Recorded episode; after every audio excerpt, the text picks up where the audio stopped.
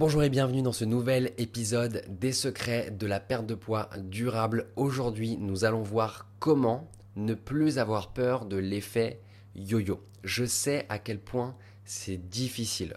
On accompagne au quotidien des dizaines de femmes qui ont l'impression d'avoir déjà tout essayé pour perdre du poids.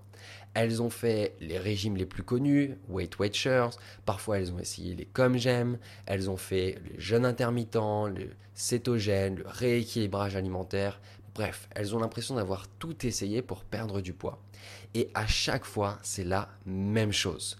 Elles y arrivent pendant un temps, deux semaines, trois semaines, elles perdent du poids, elles se sentent mieux, euh, elles ont plus d'énergie, elles sont fières d'elles, et hop, qu'est-ce qui se passe? Un grain de sable dans leur vie une maladie, euh, un événement difficile, ou juste le temps qui passe, une perte de motivation, des vacances, et tout part euh, dans l'autre sens. C'est-à-dire qu'on lâche les bonnes habitudes, on lâche les régimes qu'on avait mis en place, les habitudes, etc.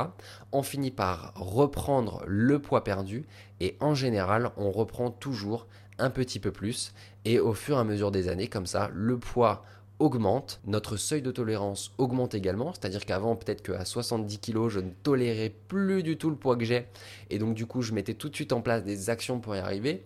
Ensuite, bah, deux ans plus tard c'est 75 kg, 80 kg, etc. Et mon seuil de tolérance ne fait qu'augmenter et mon surpoids augmente, euh, ma culpabilité augmente, le fait que je sois pas bien dans ma peau ça augmente également, je me sens de moins en moins bien, mais j'ai l'impression d'avoir de moins en moins de solutions pour y arriver. On a des femmes qui ont même déjà essayé des techniques comme l'acupuncture, comme l'hypnose, parfois même de la psychothérapie, plein de choses, mais à chaque fois c'est vraiment la même chose, elles reprennent le poids perdu, et donc ça entraîne cette peur de revivre l'effet yo-yo. Et je le comprends et j'entends que c'est pas forcément évident, et je vais vous apporter aujourd'hui plusieurs conseils pour enlever cette peur, déjà, ne plus avoir peur de l'effet yo-yo.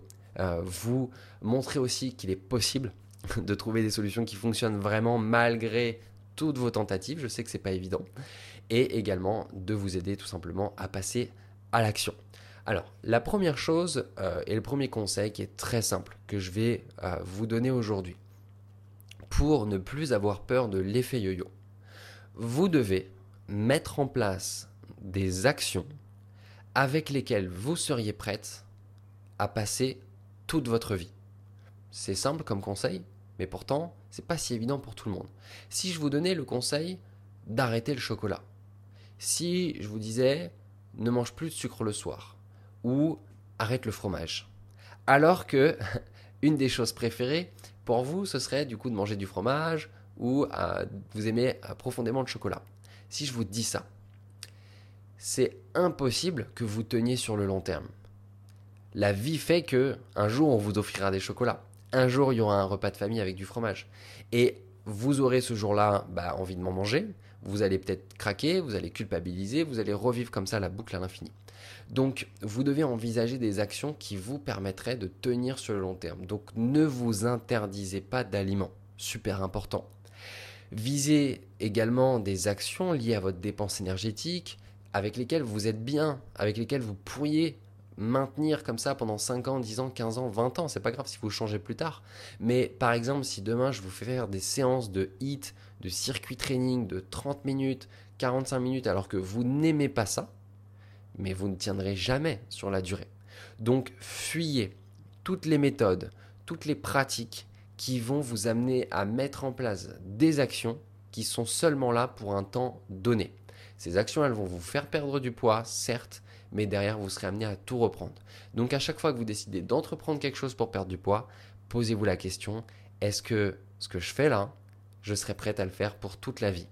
Ça, c'est mon premier conseil, c'est un conseil qui est très important, posez-vous-le dès aujourd'hui. Deuxième conseil pour perdre du poids et éviter l'effet yo-yo. Ce conseil, c'est d'aborder votre perte de poids via l'ensemble du spectre de la santé. Qu'est-ce que j'entends par là? Je vois beaucoup trop de personnes aborder la perte de poids seulement par une pièce du puzzle.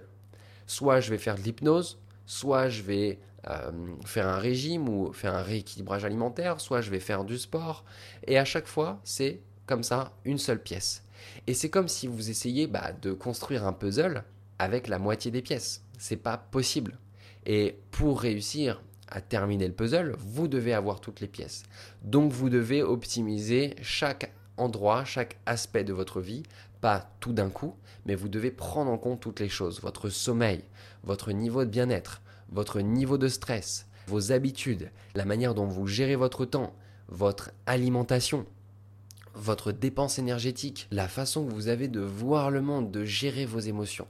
Tout ça extrêmement important. C'est exactement ce qu'on fait avec les femmes qu'on accompagne et c'est la raison pour laquelle on a un taux de réussite qui est si élevé. C'est que oui, c'est pas aussi facile que ce que les remèdes miracles vous proposent, ça met aussi peut-être un petit peu plus de temps, mais par contre, les bénéfices sont très rapides sur le niveau de bien-être, l'énergie et ils sont durables. Donc vous devez mettre en place les bonnes actions et pour ça, faites-vous accompagner. C'est très important aussi et ça va vous aider à mettre en place les bonnes choses parce que une des plus grandes sources de procrastination et de l'effet yo-yo, c'est de mettre en place des choses avec lesquelles on n'est pas sûr que ça va marcher, on n'est pas sûr que c'est fait pour nous.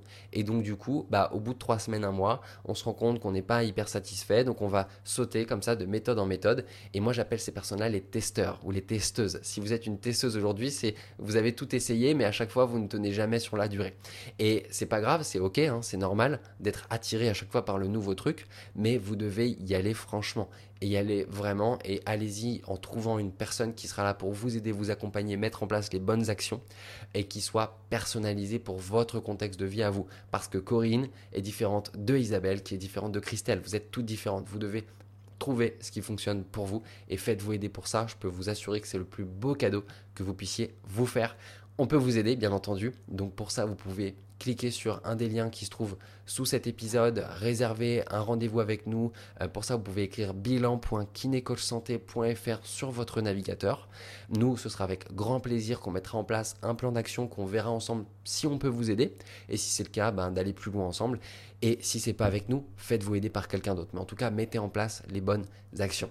Voilà, j'espère sincèrement que ce podcast, que cet épisode a pu vous apporter de la valeur passez à l'action, mettez en place les choses, abonnez-vous et laissez-nous un 5 étoiles sur la plateforme de podcast sur laquelle vous êtes en train de nous écouter. Partagez aussi ce contenu à une personne, une amie à qui ça pourrait bénéficier. Vous pourriez lui apporter de la valeur aussi, vous pourriez avoir un impact dans sa vie. D'ailleurs ça, ça fait partie des choses qui rendent heureuse, euh, donner sans chercher à recevoir en retour. Donc faites-le, apportez un petit sourire à votre journée et euh, je vous souhaite une magnifique journée. Je vous dis à très vite pour un prochain épisode.